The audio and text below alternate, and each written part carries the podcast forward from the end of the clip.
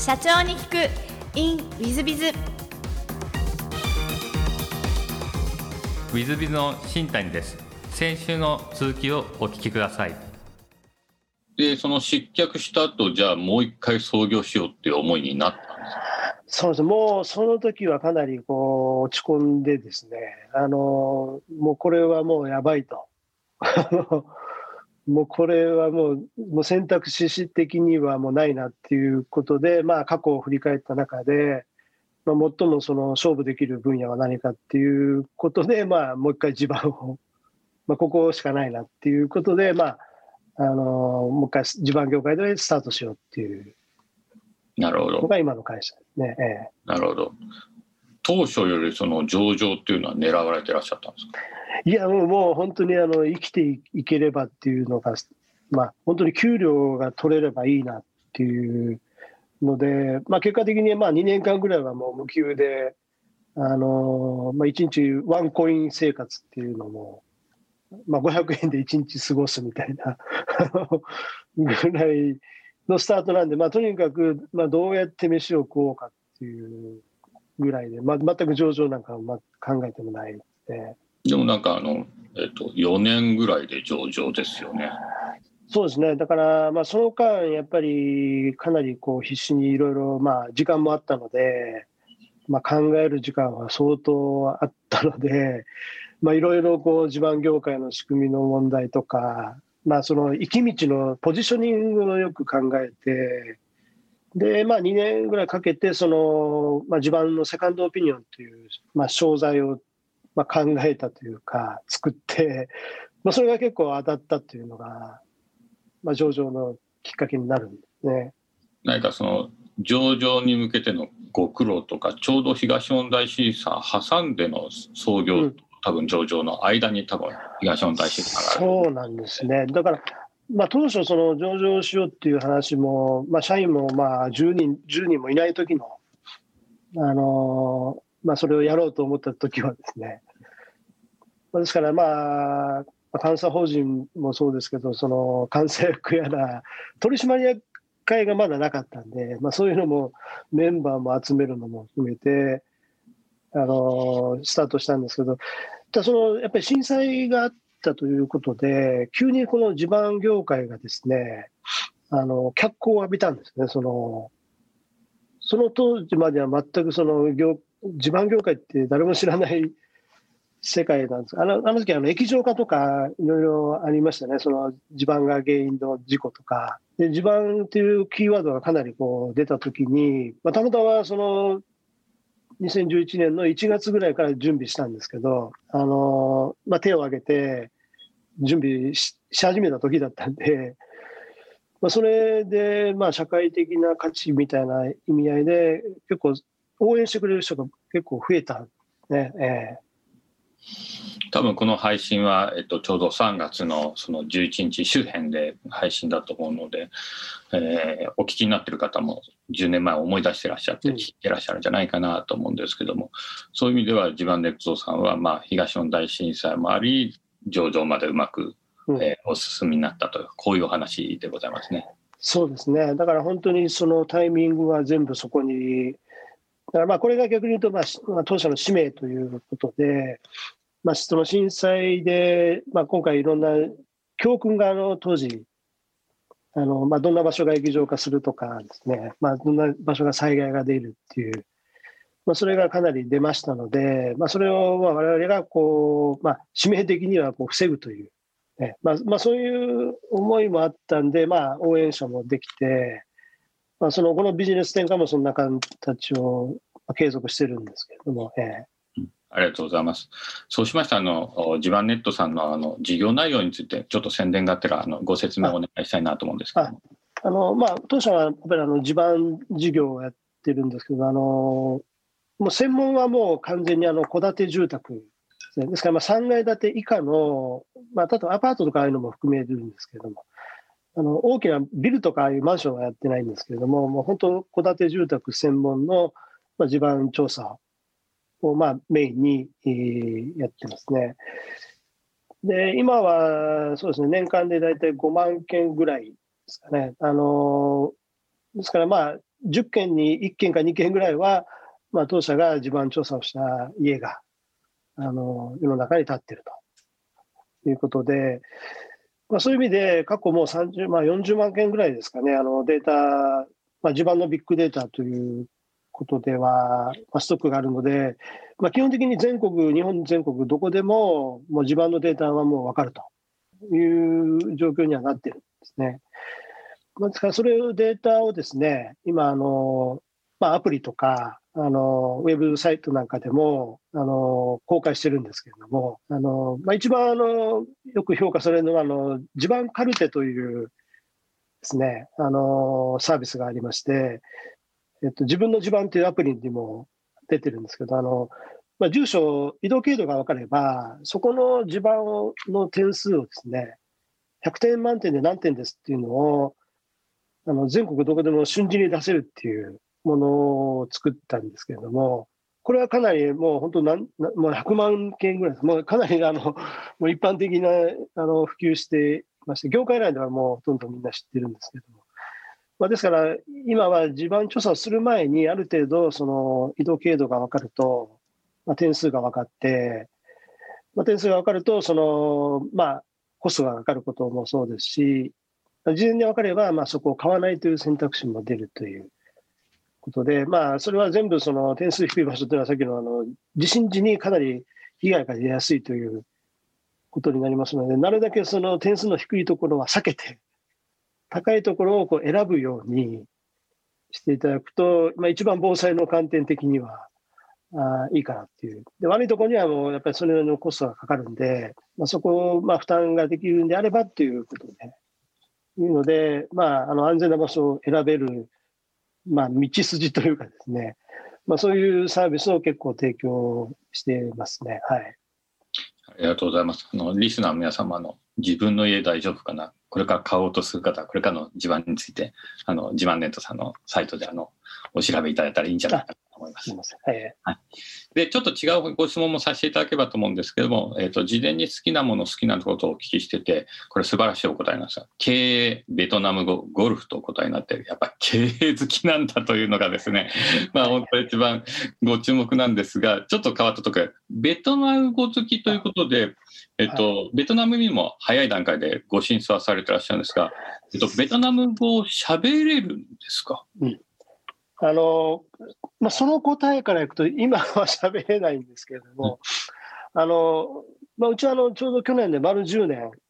ベトナムに進出10年になってまして、今、あの社員が100人ぐらいいて、日本が70、80人ぐらいなんで、あの今あの、ベトナム人のが多くなってるんですね。で、でそこがおかげさまでかなり好調で、あのこれを実はもう1000人ぐらいまで、あの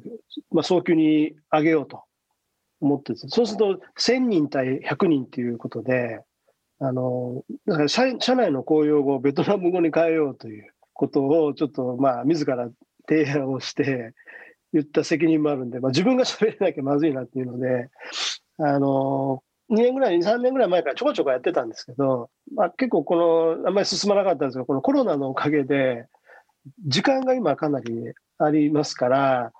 結構この半年、1年ぐらいやってるんですけど、まあ、かなりこう、ある程度分かってきたかなっていうことで、まあ、まあ、まだあのあの喋れる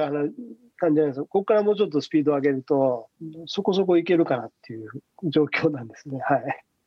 なるほど素晴らしいお話ですね。なんかあのお好きなことも全部仕事につながってる感じでいらっしゃる。生きていくのが一番大事なんで。なるほど、ありがとうございます。で、あの座右の銘もお聞きしました。まあこれも本当に素晴らしいんですが、家福はあざなえる縄のごとしということで、まあ四季からあの古事なんですけども、こちらはえっとお選びになった理由って何かございますでしょうか？これはあのさっきのちょっと戻ると、まああのまあ、幸せっていうのはその不幸の裏にあるというような意味かなと私は思っていて、まあ、例えばあのバイクの事故があって一瞬こう人生がもうあの終わるかなっていうことがあったんですけどそこで結構その後に、まあ、大学の方でうまくいってでその後全然ダメだったんですけど、まあ、会社入ってもダメだったんですけど、まあ、あのあるきっかけで地盤業界を知りあのそこでまあそこそこ頑張れて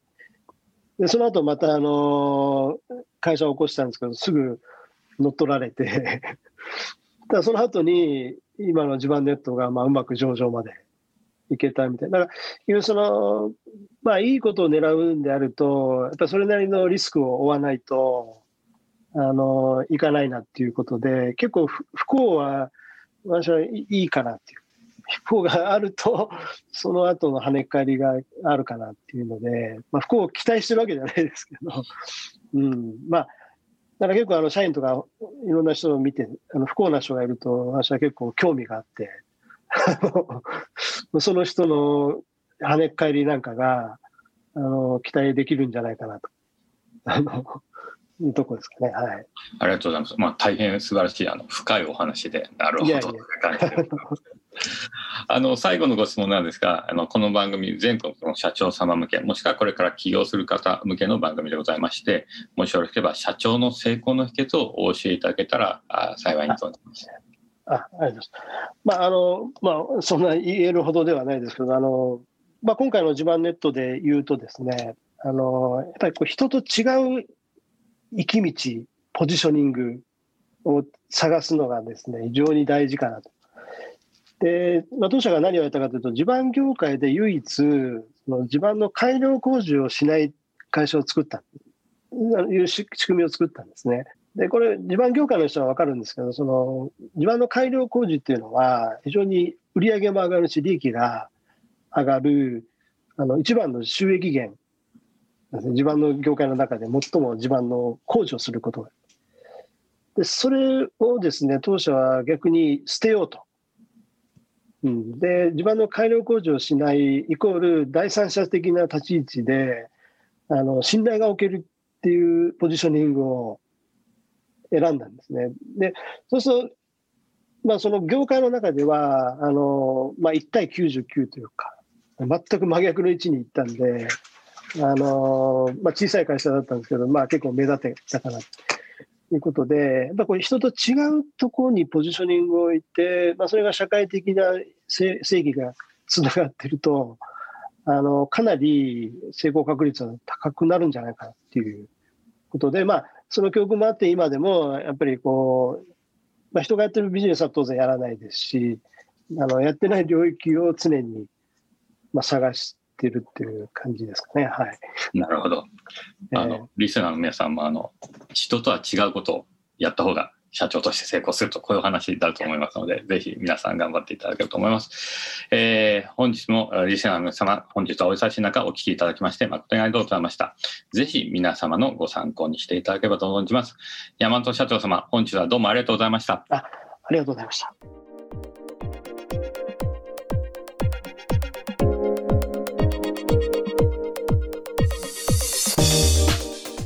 本日の社長に行くインウィズでは地盤ネットホールディングス株式会社の山本社長様東証マザーズに上場している上場企業の社長様でいらっしゃいました、まあ、大変素晴らしいですね。家福はあざなえるなおのごとしというのはえー、黒柳徹子のトットちゃんのドラマでも出てくる向田邦子が「各あだ名えるなあのことし」っていうのをですね言ってそれどういう意味というふうに黒柳徹子が向田邦子に聞く。向田邦子って大変有名な脚本家ですけども、えー、台湾に飛ぶ飛行機の中で飛行機事故に遭い亡くなっている方で有名な方ですがで、えー、まあ幸せも幸せも同時に表裏で同時にやってくるよみたいな意味ということで答えてるんですけども。まあまあ楽しい時こそ悪いことも起こるし悪いことが起こってるからとって、えー、いいことも一緒に起こってくるよとこういう意味だと思うんですね。だからあのある意味諦めちゃいけないみたいな言葉に通じるんですが、まあ、山本社長様は悪いこと起こるといいこと起こるしいいこと起こると悪いこと起こるとこんな感じでお話ししててまさに、えー、あざなえるなあのごとしですね。本当にそんな感じで。まあそうですね、人生っていうのはそういうもんだと思いますので、えー、まあ社長業やってますと皆さん方、リスナーの皆さん方も苦しいこと、悲しいこと、悔しいこといっぱいあるんじゃないかと思います。でもそれを諦めずにやってると、もちろん、えー、嬉しいこと、まあ、うまくいくことなどなども、まあ、来るんだと思いますそういうことを山本社長様はあの多分、えー、まあ示唆していただいていると思いますので、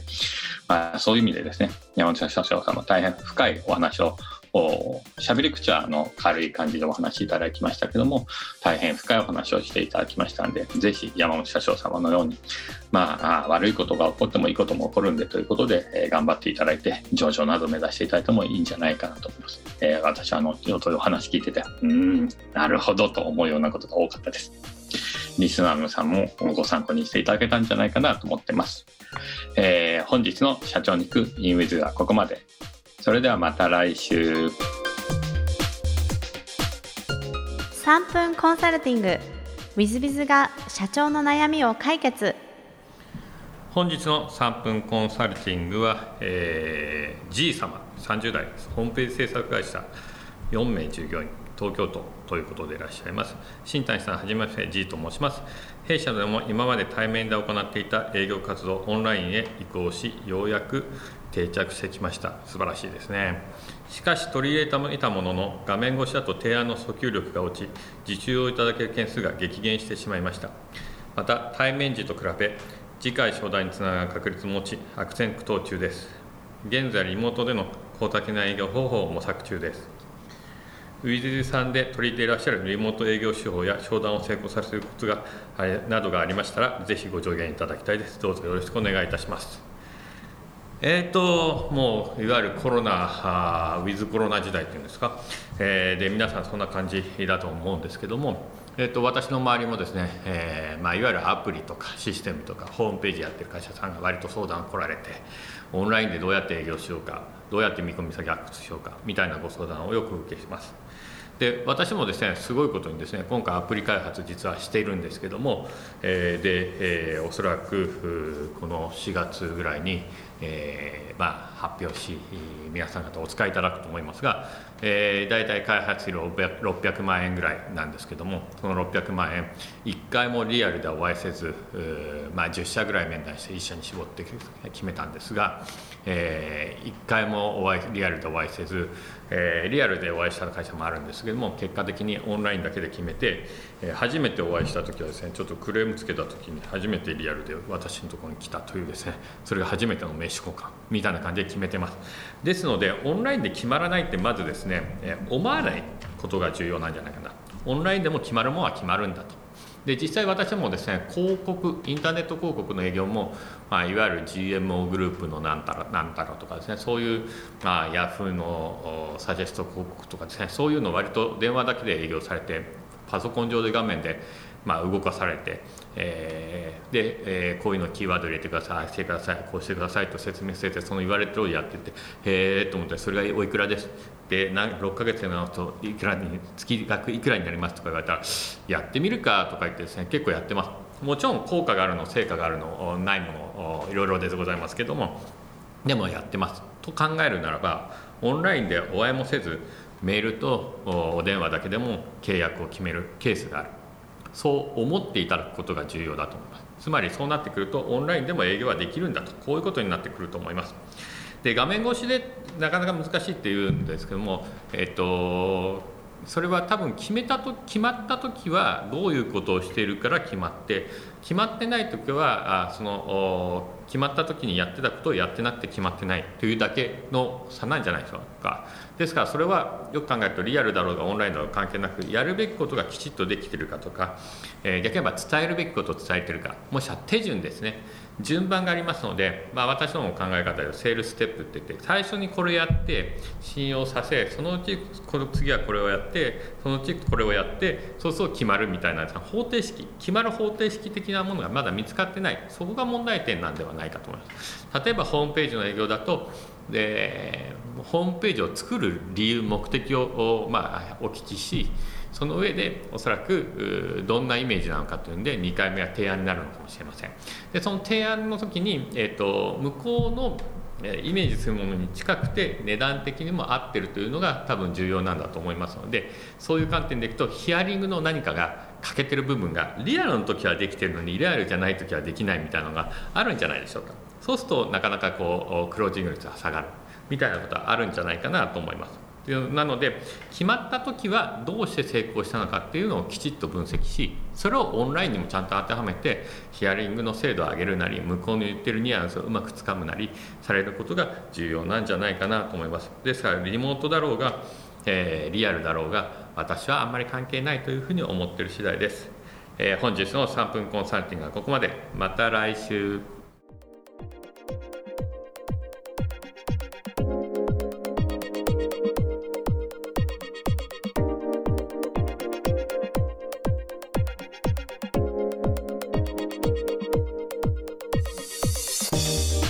本日も社長に聞く InWithBiz をお聞きくださり誠にありがとうございました、えー、この番組は2017年1月から毎週配信を続けております。これまでにたくさんの成功社長成功経営者のインタビューをお届けしてまいりました。その内容は全てテキスト化いたしまして私ども WizBiz が運営するウェブサイト経営ノートでも閲覧いただけるようにしております。